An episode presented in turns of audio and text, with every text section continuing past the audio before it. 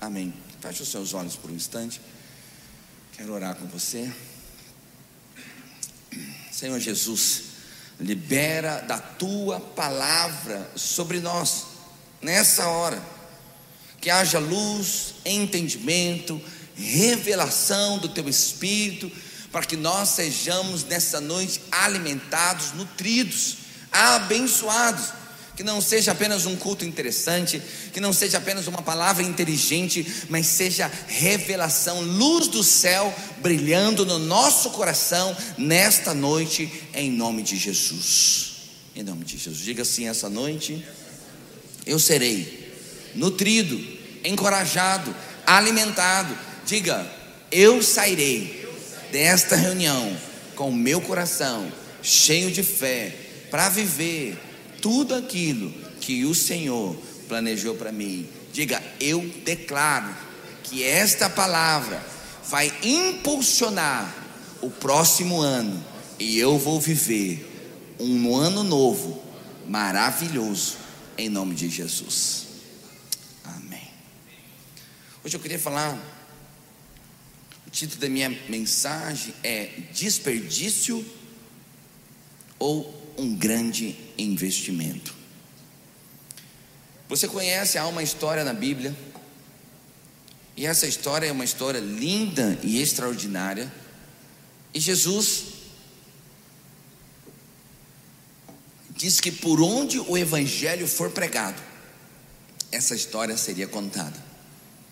Essa história é a história da mulher que derrama um, um, né, uma essência de nardo puro na cabeça de Jesus.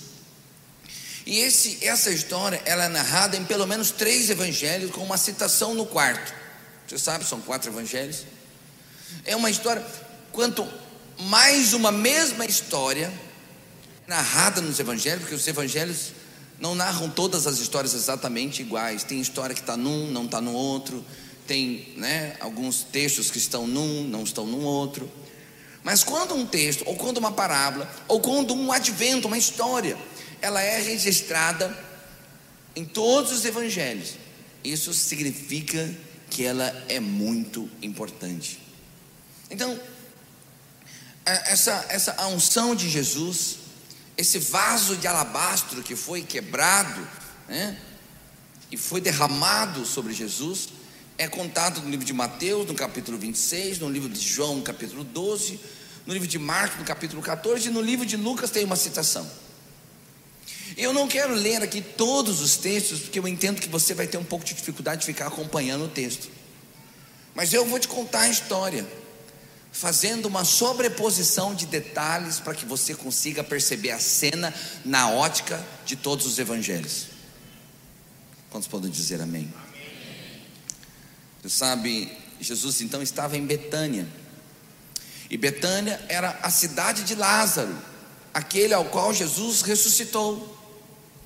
Mas Betânia também era a cidade de Simão, o leproso que Jesus havia curado. E quem esteve aqui no filme, né, pode ver o Simão leproso que ele foi curado, né? Eles criaram ali uma maneira de mostrar a cura, né? Porque a Bíblia não não especifica a forma, mas no filme ele mostra que depois ali do advento ali de Jesus nasceu e tal, ele foi curado, colocaram daquela maneira. Mas é, então Jesus estava ali em Betânia e, e então ele foi ali um jantar, prepararam um jantar para ele. E nesse jantar estavam presentes alguns personagens. Nesse jantar estava presente então Lázaro, que estava à mesa com Jesus, Simão, que estava na sua própria casa, né? Lázaro, foi aquele que foi ressuscitado. Então você veja, é, alguns têm experiências poderosas com Jesus. Lázaro teve a mais profunda das experiências, porque Lázaro enfrentou uh, o maior, aquilo que é mais terrível na vida do ser humano, que é a morte. E Lázaro então teve a experiência de ser alguém que voltou para a vida. Alguns tem experiência de ser curado. Lázaro teve experiência de ser ressuscitado por Jesus. Estava ali desfrutando naquele jantar da presença de Jesus. Mas Simão tinha sido de fato curado, mas não era uma cura qualquer. Alguns estão no caminho, outros estão à beira do caminho, outros estão próximo. Lázaro nem sequer próximo poderia estar, porque ele era leproso e o leproso não podia estar no convívio social das pessoas. Mas Lázaro, de uma maneira extraordinária, foi curado pela presença de Jesus, foi curado pelo toque de Cristo, e agora Lázaro carregava no seu próprio corpo o amor de Jesus, a manifestação do amor de Jesus, e teve a sua vida devolvida. E agora ele podia comer o melhor dessa terra, ele podia estar num jantar, e, e não num jantar. Estar num jantar com as pessoas já era maravilhoso. Agora imagine estar num jantar com o Mestre, com Jesus, o Messias, aquele que fazia milagres extraordinários. Tinha também ali, naquele jantar, a Bíblia fala que Marta estava junto. Você sabe a história. Marta era uma mulher que algumas vezes na Bíblia a cita como alguém que estava sempre é, atarefada com alguma coisa, ansiosa, e, e trabalhando, e, e, fazendo tantas coisas, e preocupada. É, ok, Marta era alguém que estava assim, não era, não era o melhor. Jesus disse para ela que ela não estava escolhendo o melhor, mas Marta, mesmo na sua ansiedade, mesmo na sua luta, na sua preocupação, Marta não se apartava da presença de Jesus. Marta procurava estar com Jesus. Nós temos também ali os discípulos. Você sabe, os discípulos não tinham a dimensão exata de tudo que estava acontecendo. Os discípulos não sabiam exatamente tudo que estava envolvido nas experiências que eles viviam com Jesus ali. E qual seria a, reper, a repercussão daquelas experiências no decorrer da história, mesmo no desenvolvimento daquilo que depois seria chamado de cristianismo. Eles não conseguiam compreender tudo, às vezes Jesus os repreendia, mas eles também não deixavam de estar com Jesus, não deixavam de comer na mesa de Jesus, de estar com Ele, de ter unidade com Ele. Agora, ali tinha também Maria.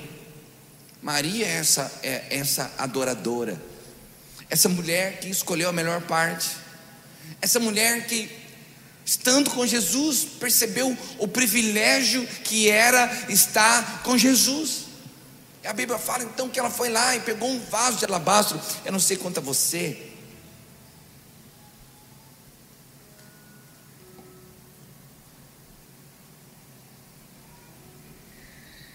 Eu não sei quanto a você, você já pesquisou no YouTube vaso de alabastro? Você pesquisa no YouTube vaso de alabastro? É, é uma lepa assim, ó. E, e fala que ela quebrou o vaso para derramar o óleo na cabeça de Jesus. Você já imaginou a cena? Você nunca imaginou? Como que é esse negócio? Como que ele? Como que esse vaso foi quebrado e o óleo foi parar na cabeça de Jesus? Você já parou para pensar? É uma coisa curiosa, né? Mas não era assim, não. É que alabastro é o tipo da cerâmica que era feito vaso, que era um, um tipo muito adequado para guardar essências, guentos, ungüentos, que eram gordura misturada com determinadas essências, virava um, ali um. Um é, é, eu sei que você está fazendo uma cara aí de estranho, de meio de nojinho, mas essa era a maneira que se fazia os olhos, que se fazia aquelas essências e tal. Pensa que esse era o Jean Paul Gaultier. Two and Two. Como que é o nome dos, dos perfumes top, né? Então era um perfume top, que era o nardo puro. Nardo é, é, um, é uma essência que é extraído né, de um processo de, de você ferve algumas raízes ali por condensação e tal, você consegue uma essência. E na verdade, esse, geralmente esses óleos, eles são colocados em frascos como de perfume mesmo. Quando eram assim, caríssimos, era utilizado para é, embalsamar corpos de pessoas muito importantes, para produzir fragrâncias em reis, em sacerdotes, pessoas de altíssima, altíssimo calibre. E na verdade, esse nardo, ele era um vidrinho que tinha um pescocinho grande. Então, provavelmente, a Bíblia não especifica, mas os, os, os historiadores dizem que provavelmente ele quebrou só o pescoço do, não é, não é o vaso na cabeça de Jesus, não. Quebrou o pescoço para abrir a tampa, porque uma vez aberta, a essência, a fragrância saía e não voltava mais. Então ali e derramou sobre Jesus. Sabe, em um evangelho diz que ele derramou na cabeça. Em um outro evangelho diz que derramou nos pés. E os historiadores então dizem que derramou na cabeça, escorreu no corpo e molhou os pés. Foi isso que ela fez. E ensinado por isso, ele custava 300 denários. Em resumo, era um ano de trabalho. Um denário era um dia, era mais ou menos um ano de trabalho, pouco menos. 300 dias de trabalho de um trabalhador custava. Agora, você acha mesmo que Maria guardava no cofre da casa dela um nardo puríssimo de 300, 300 dias de trabalho? Provavelmente não. Provavelmente Maria pegou as suas economias, o dinheiro que tinha e comprou aquele nardo porque sabia que à noite estaria com Jesus, ou à noite, ou no horário da, da refeição. Então ele ali, então você tem Maria, eu estou te contando esses detalhes para você conseguir construir a cena ali naquela sala de jantar. Então ela entendia o privilégio que era servir a Jesus. Uma vez eu e eu não falo isso, né, a pessoa não está aqui, foi em outro lugar. É, não falo isso para denegrir quem falou, a pessoa, mas talvez combater a mensagem que foi transmitida. Uma vez eu ouvi alguém que disse assim: Olha, eu era só pastor. Eu era só pastor, no meu mundinho fechado, mas hoje eu sou um empresário. Eu ouvi aquilo, foi como uma facada no meu coração. Porque o que ele estava comunicando é que ser pastor é pouca coisa, ser homem de Deus é pouca coisa, servir ao Senhor é pouca coisa, e que ele estava desperdiçando a sua vida sendo só pastor. Mas agora, ele é um empresário. E um dia, quando eu fui falar, na verdade, eu estava no mesmo ambiente, eu ia falar depois. Não fica fazendo conta para você descobrir quando foi. Quando chegou a minha vez de falar, eu fiz questão de dizer assim. Eu falei umas cinco horas depois. Eu falei, eu sou só pastor e dedico a minha vida só para fazer isso. Mas eu também sou empresário. Eu também tenho um CNPJ. Eu também tenho uma empresa, porque para imprimir os meus livros na gráfica, para vender os meus produtos nas redes sociais, nas plataformas, por uma questão tributária, eu também tenho que ter um CNPJ, para não ser né, é, violentado pelo sistema tributário brasileiro. Então eu tenho que ter uma empresa para legalmente pagar menos impostos, fazer algo que é correto, mas fazer isso através de um CNPJ. Eu também tenho. Eu também posso dizer, eu sou empresário. Mas eu faço questão de dizer, eu sou pastor. Pastor, porque, presta atenção, Deus não chamou todos para serem pastores, mas Deus chama todos para serem homens de Deus, mulheres de Deus. Tenha orgulho de ser quem você é, de fazer o que você faz, de servir o Deus que você serve, de participar participar da igreja. Naquele lugar também tinha Jesus. Jesus era a razão do jantar. Todos estavam ali por conta de Jesus. Ele era, ele é o Alfa e o Ômega, o princípio e o fim, o mesmo ontem, hoje, eternamente, Rei dos Reis, Senhor dos Senhores, Conselheiro, Deus forte, Pai da eternidade príncipe da paz. É ele. Ele era o, o alvo do jantar. E aquelas pessoas estavam ali porque queriam expressar a gratidão por tudo aquilo que Jesus fazia e tudo aquilo que Jesus representava. Mas tinha um miserável lá no meio. O nome dele era Judas. Até aquele momento ele era um dos discípulos. E Jesus já sabia, mas as pessoas não sabiam que depois ele seria o traidor. E ali, ele disse que, a Bíblia conta em um dos evangelhos que Judas, ele disse assim: por que desperdiça um perfume tão caro, tão precioso?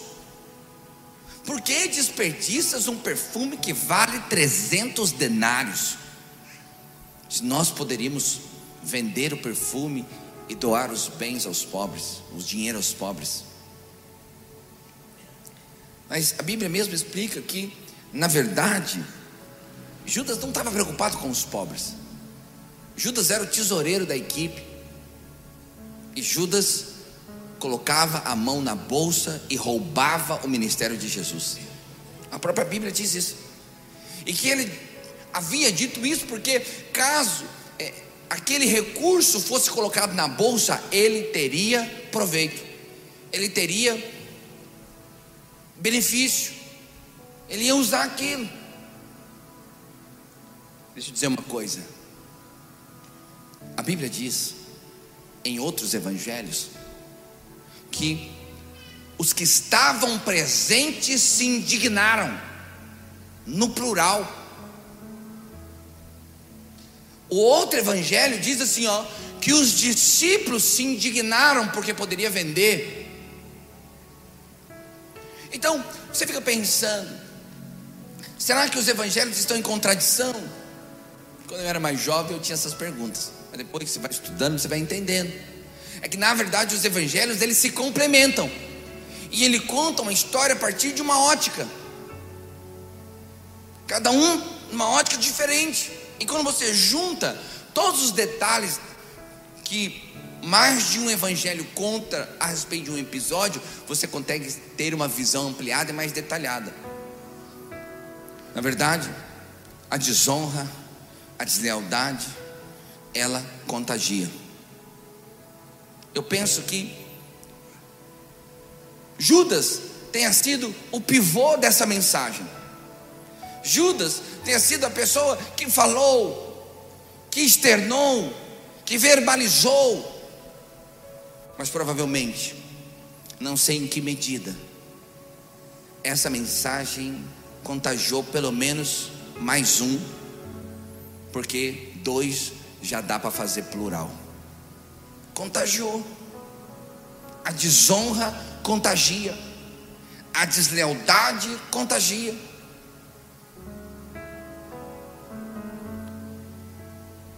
Você sabe, quando você vai num, num, num, numa festa de aniversário, sem levar presente, que é algo que acontece em outras igrejas, jamais aconteceu no nosso meio. E você consente nisso, né? Você está rindo? Ô irmão, fala assim: Eu me arrependo por mim, pelos meus passados, meu tempo passado. Próximo aniversário eu vou levar presente.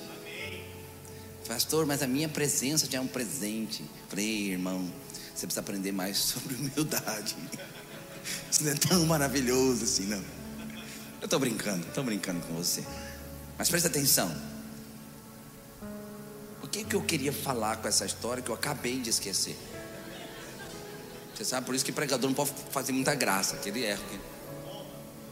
A honra. Quando você vai no aniversário e você não leva presente, aí sempre tem um miserável que leva o presente. Se ninguém leva o presente, está todo mundo junto. Mas sempre tem um que na hora do cantar para ele, epa, eu queria dar o meu presente.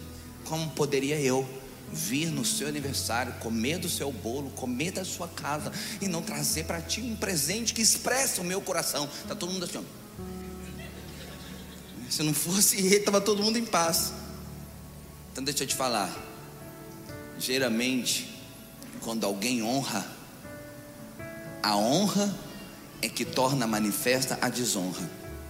E é claro que aqui eu estou brincando do aniversário, né? Não é, não é o aniversário. O aniversário, se a gente tiver que levar presente em todo aniversário que a gente vai, a gente decide não ir no aniversário. Mas, às vezes, alguém quer te honrar, isso acontece muito ambiente que tem alguma estrutura hierárquica. Aí alguém vai lá e, e, e, e fala, né? Queria escolher alguém, honrar aqui o pastor Davi. Ô oh, pastor, que bênção o senhor ser o diretor da nossa escola. Foi um semestre, o senhor se dedicando, podia estar em qualquer lugar, mas o senhor vinha toda quinta-feira aqui nos abençoar, dar aula para a gente. Nós separamos aqui, juntamos, eu separei aqui um presente, um iPhone 16 Pro Max Ultra, presente para te dar. Aí alguém vai falar assim: para que esse exagero? Para que isso tudo? É que na verdade, a honra sempre manifesta a desonra que está dentro de outras pessoas. Pastor, mas qual que é o limite? Não tem.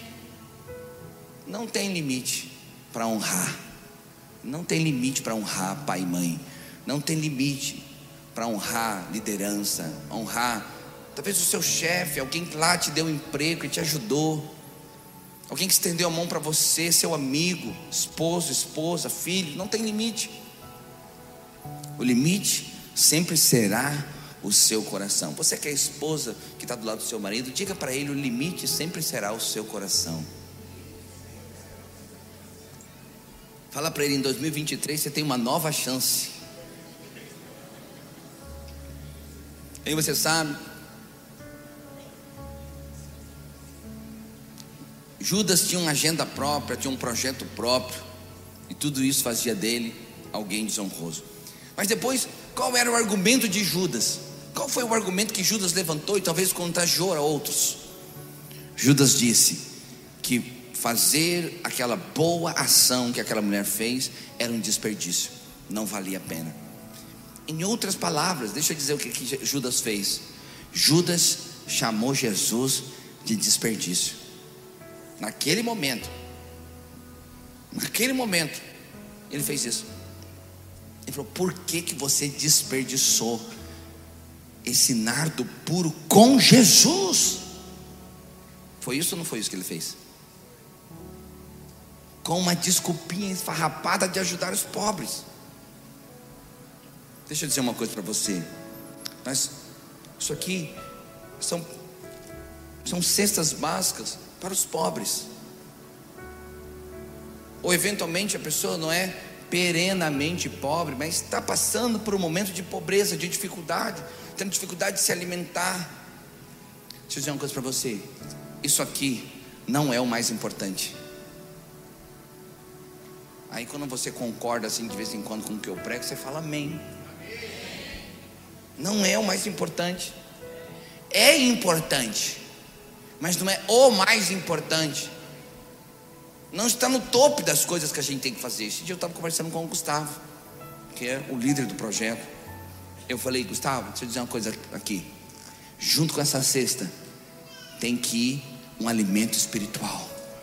Junto com essa cesta tem que ir uma palavra de oração. Junto com essa cesta tem que ir uma semente de salvação. Porque não vai valer a pena entregar cesta para quem vai passar a eternidade de barriga cheia no inferno. Então, saber aquilo que é mais importante não nos impede de fazer outras coisas que também têm valor. O que eu não posso é fazer disso aqui a coisa mais importante, porque não é o mais importante. Mas nós sabemos da importância, por isso nós nos reunimos. E não é uma questão de ir lá, não é uma questão de logística, porque senão a gente podia contratar uma empresa, ela vai lá e entrega. Nós queremos sim matar a fome de quem está com fome, mas nós queremos uma, dar para ele uma água que ele vai beber para ele nunca mais ter sede. Um alimento que ele vai comer, que ele vai ficar saciado eternamente, que vai mudar a sua condição. para que em pouco tempo ele não precise mais de uma cesta, mas seja alguém que está nos ajudando a levar cesta para outros que precisam, junto de um pacote de uma palavra espiritual. Então, o argumento de Judas é que era desperdício. Você sabe, ninguém gosta de desperdiçar nada. A gente não gosta de desperdiçar dinheiro, a gente não gosta de desperdiçar tempo, a gente não gosta de desperdiçar recurso, combustível, nada. O problema é que você precisa fazer uma escolha. Você precisa entender o que é desperdício e o que é um grande investimento. Para Judas, o desperdício era fazer qualquer coisa que ele não pudesse ter proveito e privilégio. Para Judas, ter um desperdício é fazer qualquer coisa que ele não estivesse no centro do benefício, no centro da agenda. Aí era desperdício. Mas Jesus definiu há dois mil anos atrás que quando você faz uma boa ação para com Jesus, jamais será desperdício. Jamais. E aí você precisa aprender a aplicar os princípios.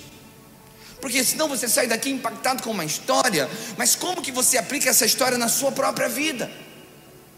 Como que você aplica essa história no ano de 2023 para você ter um 2023 abençoado, cheio de vida, cheio de unção, de prosperidade, de escolhas boas, que te faz avançar?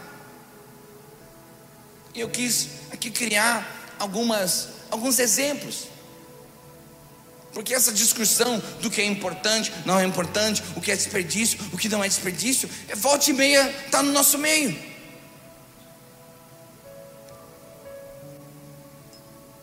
E aí eu volto a te dizer, respaldado pela palavra de Deus, para a loucura dos tradicionais, que a coisa mais importante na sua vida é o reino de Deus. Isso devia estar no topo do ranking da sua história. Se não está, deveria estar. Eu nunca vou me esquecer.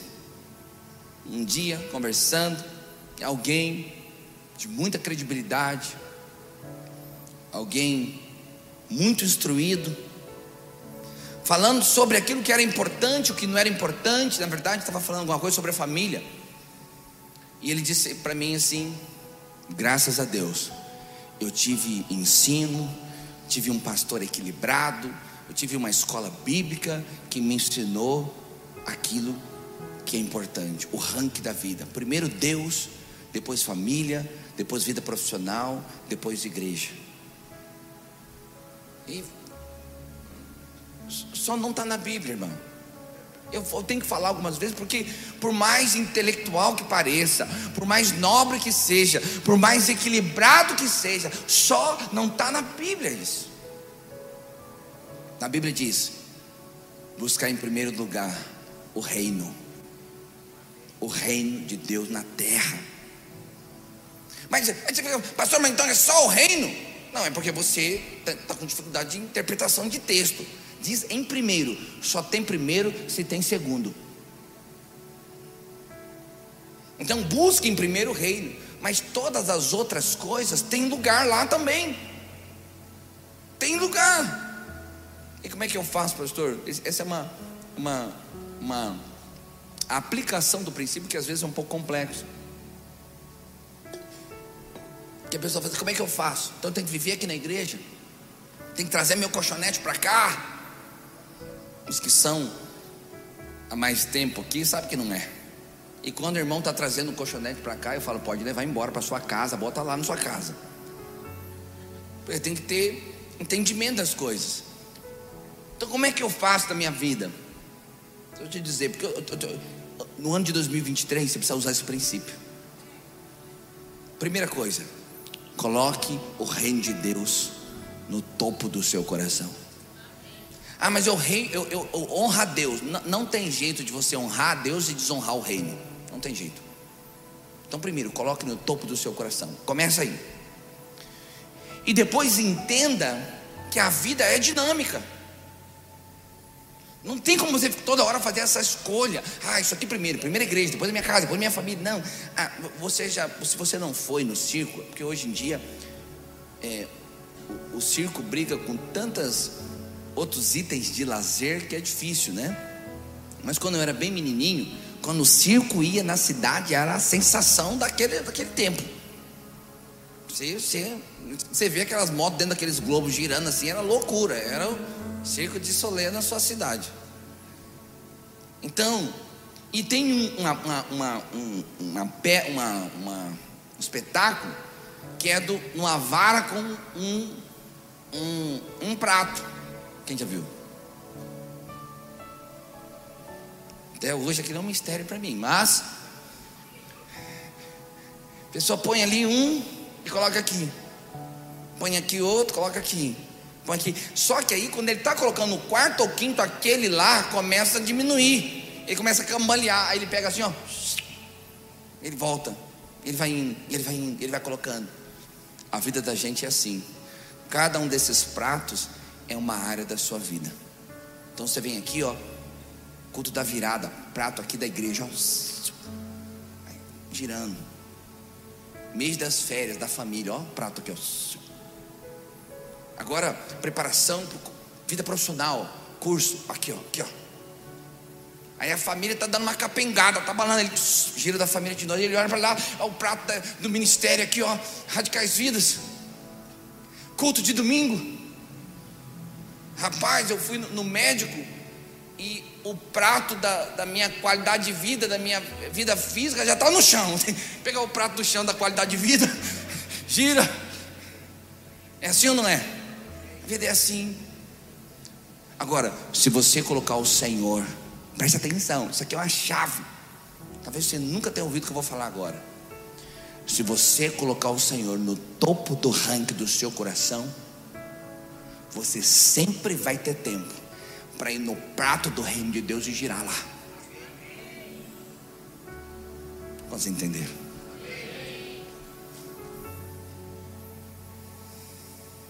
Aí alguns falam: a liderança é um desperdício. Rapaz, você já tem tanto problema. Por que você quer inventar de ser líder? Além de ter os seus problemas, você vai cuidar do problema dos outros. Está desperdiçando sua vida, desperdiçando suas noites. Alguns falam que para que, que a igreja tem tanta programação? Primeiro que não é tanto assim, não exagera. Você vai perder vida social. Fala a verdade. Quem já ouviu isso de alguém? Fala assim, ó, já falaram alguma coisa dessa para mim. Você não tem mais vida social. Sabe por quê? É porque ele não entendeu. A minha vida social é isso aqui. Eu amo isso aqui. E faz parte da minha vida social, meu condomínio, minha família, meus irmãos, mas isso aqui faz parte da minha vida. Eu amo isso aqui. Eu não estou fazendo isso aqui por peso, nem por religiosidade. Eu estou aqui porque eu amo estar aqui, eu amo estar com os irmãos. Os irmãos que não gostam de estar muito comigo, mas eu gosto de estar com os irmãos. Está carente, pastor.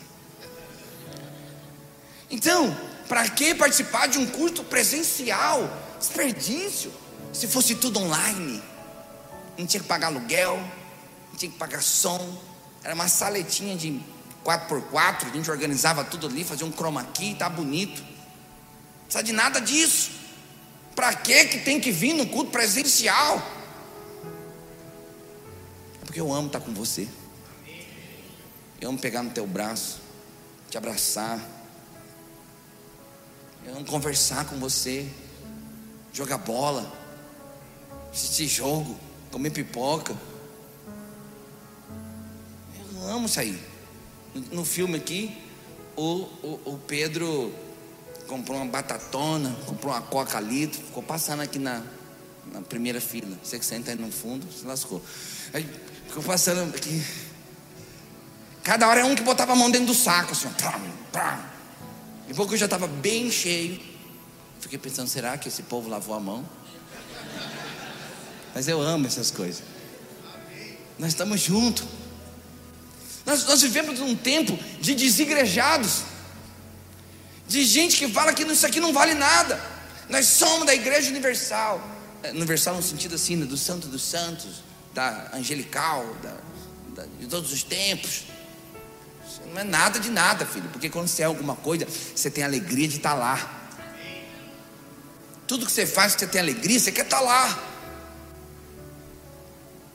Desperdício. Que desperdício. Esse negócio de dízimo, de oferta. Olha lá, lá vai o pastor, ó. Sabia. Essa conversinha mole dele, uma hora ele ia pedir um dinheiro. Que desperdício. Eu sei que eventualmente uma outra pessoa pensa isso.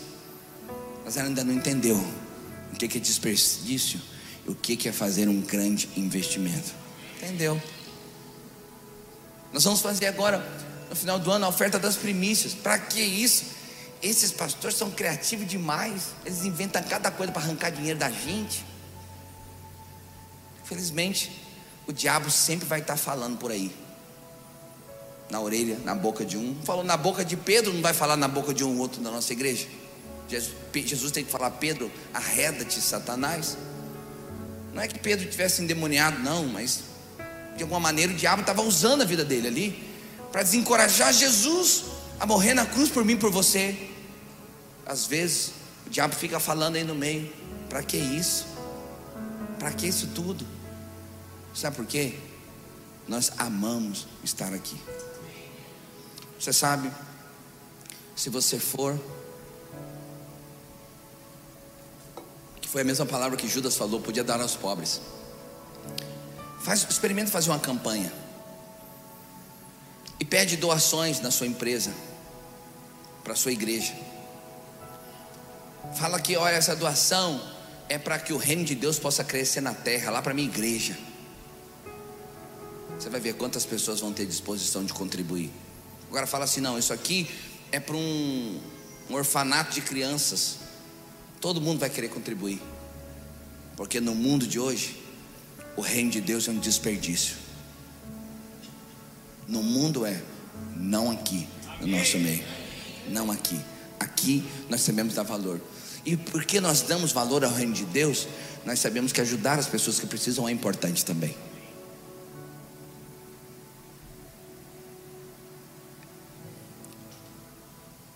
Agora, como que você entra por esse caminho da boa ação?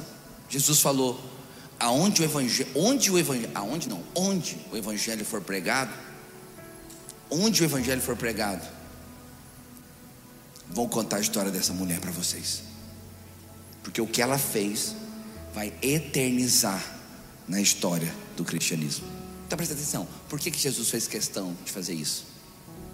Para que fosse uma referência para nós para que nós pudéssemos fazer as nossas escolhas daquilo que é desperdício e daquilo que é um investimento. Aquilo que você não deve investir seu tempo e sua energia, e aquilo que de fato você deve investir o seu tempo e sua energia. Mas Jesus não está mais aqui. Você não vai ter mais essa oportunidade agora de quebrar um pouco de erro em cima de Jesus. Não tem jeito. Jesus não está mais aqui mas a igreja está.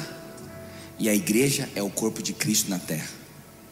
Você sabe quando Paulo, a Bíblia diz que quando Paulo estava perseguindo a igreja, e Paulo tinha autorização para ir até os irmãos de Damasco, da igreja de Damasco.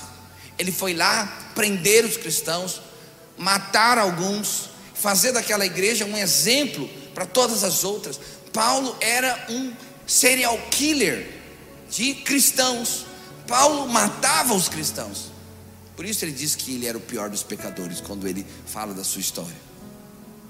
Quando Paulo estava indo para Damasco, você conhece a história? Jesus aparece para Paulo e fala: Paulo, Paulo, por que me persegues? Mas eu te pergunto: Paulo estava perseguindo Jesus ou estava perseguindo a igreja de Damasco? Entende ou não? Paulo estava indo até a igreja de Damasco, perseguir a igreja lá. Mas Jesus mesmo aparece para Paulo no meio do caminho e fala: Paulo, por que me persegues? Eu sou a quem persegues. Então deixa eu te dizer uma coisa: todas as vezes que você investe a sua vida na igreja, seja ela, seja um investimento financeiro, seja um investimento com seus dons, os seus talentos, seja um investimento com a sua influência, seja um investimento com o seu tempo, seja um investimento com o seu trabalho, com a sua energia. Toda vez que você investe na igreja, você está investindo em Jesus, porque a igreja é o corpo de Jesus na terra. Você sabe, e eu encerro com isso. O ministério do louvor não precisa subir. Eu encerro com isso. As escolhas nós vamos fazer. Você é que vai escolher aquilo que é desperdício e aquilo que é investimento. Mas quem vai julgar a sua escolha é Jesus de Nazaré. A Bíblia fala que um dia nós iremos. Vem aqui, vem aqui. Deixa só o violão e a guitarra. Só a guitarra.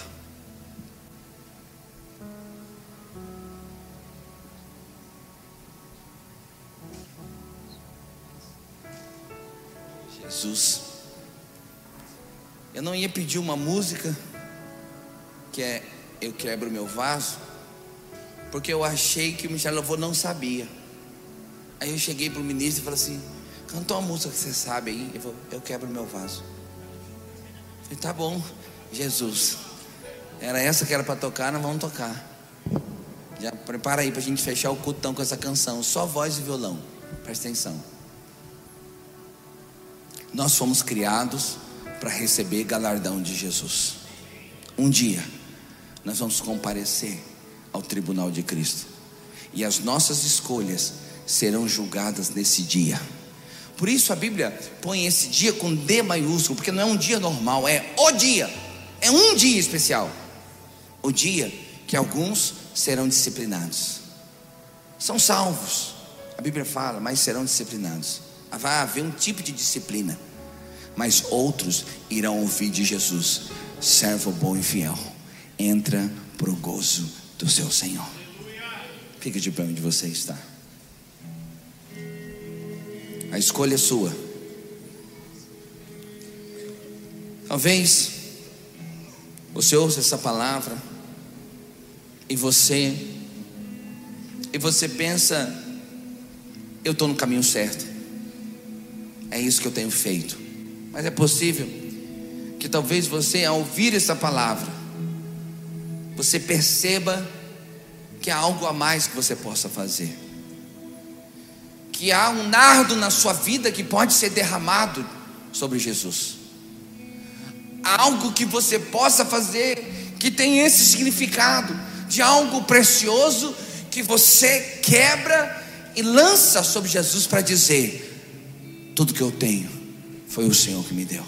Jesus, obrigado. Obrigado porque o Senhor venceu a morte e mudou minha história. Um dia eu vou viver eternamente com o Senhor. Você sabe, o ano de 2023 está bem aí. Todo ano a gente tem uma nova chance de fazer novas escolhas, de permanecer naquilo que acertamos, corrigir aquilo que precisa ser corrigido e centralizar o que precisa ser centralizado e rejeitar o que precisa ser removido. Aquela mulher, o nardo daquela mulher, aquela essência representava, naquele momento, tudo de mais precioso que ela tinha para poder honrar a Jesus. Tudo que ela tinha para adorar a Jesus. E a Bíblia fala que ela derrama, enxuga com os cabelos. Eu não sei nem que dizer se eu tivesse ali vendo essa cena. Que o ano de 2023 você possa derramar algum tipo de nardo que Deus te deu para honrar Jesus. Seu tempo, a sua vida e o seu coração. Porque vai ser um ano abençoado. Vai ser um ano poderoso. E tudo que Deus planejou, eu quero receber. Vamos cantar essa canção? Aos teus pés estou para render tudo que sou a ti.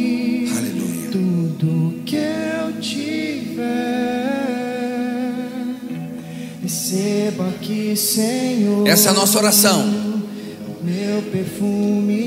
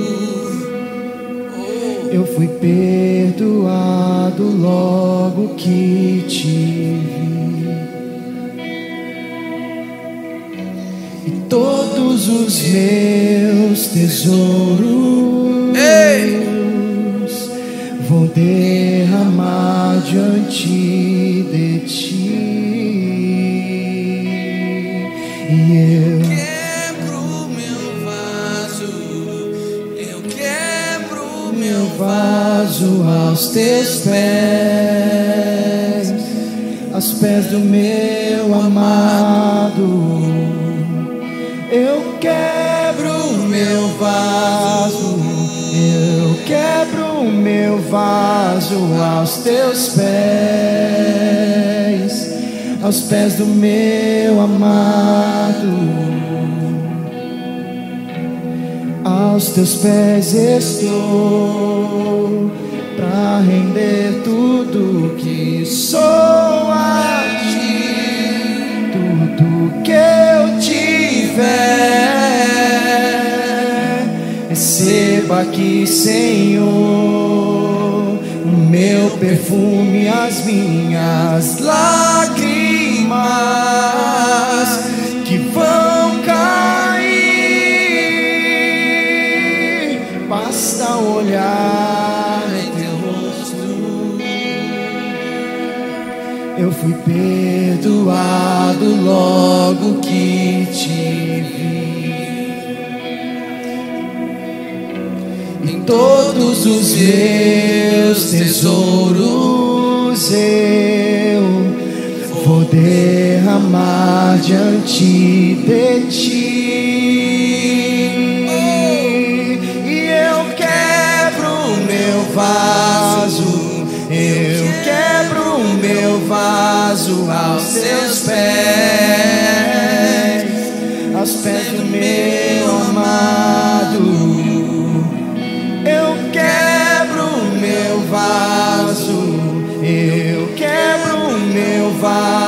Aos teus pés, aos pés do meu amado.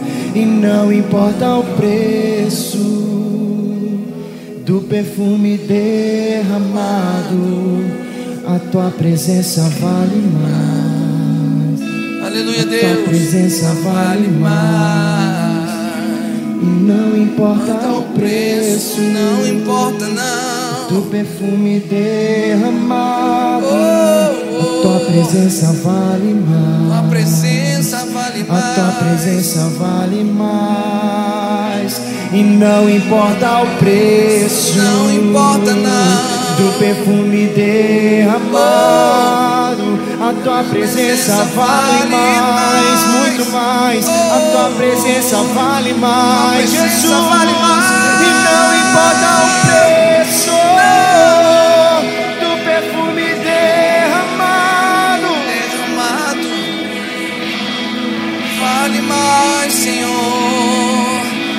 Presença Eu vale mais. e eu quebro meu vaso. Quebro meu vaso aos teus pés.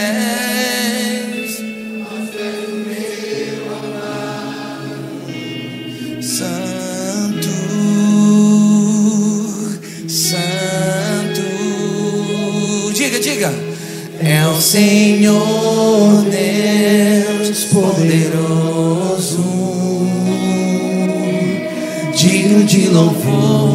Ministério de Louvor pode subir. Digno de louvor, tu és santo.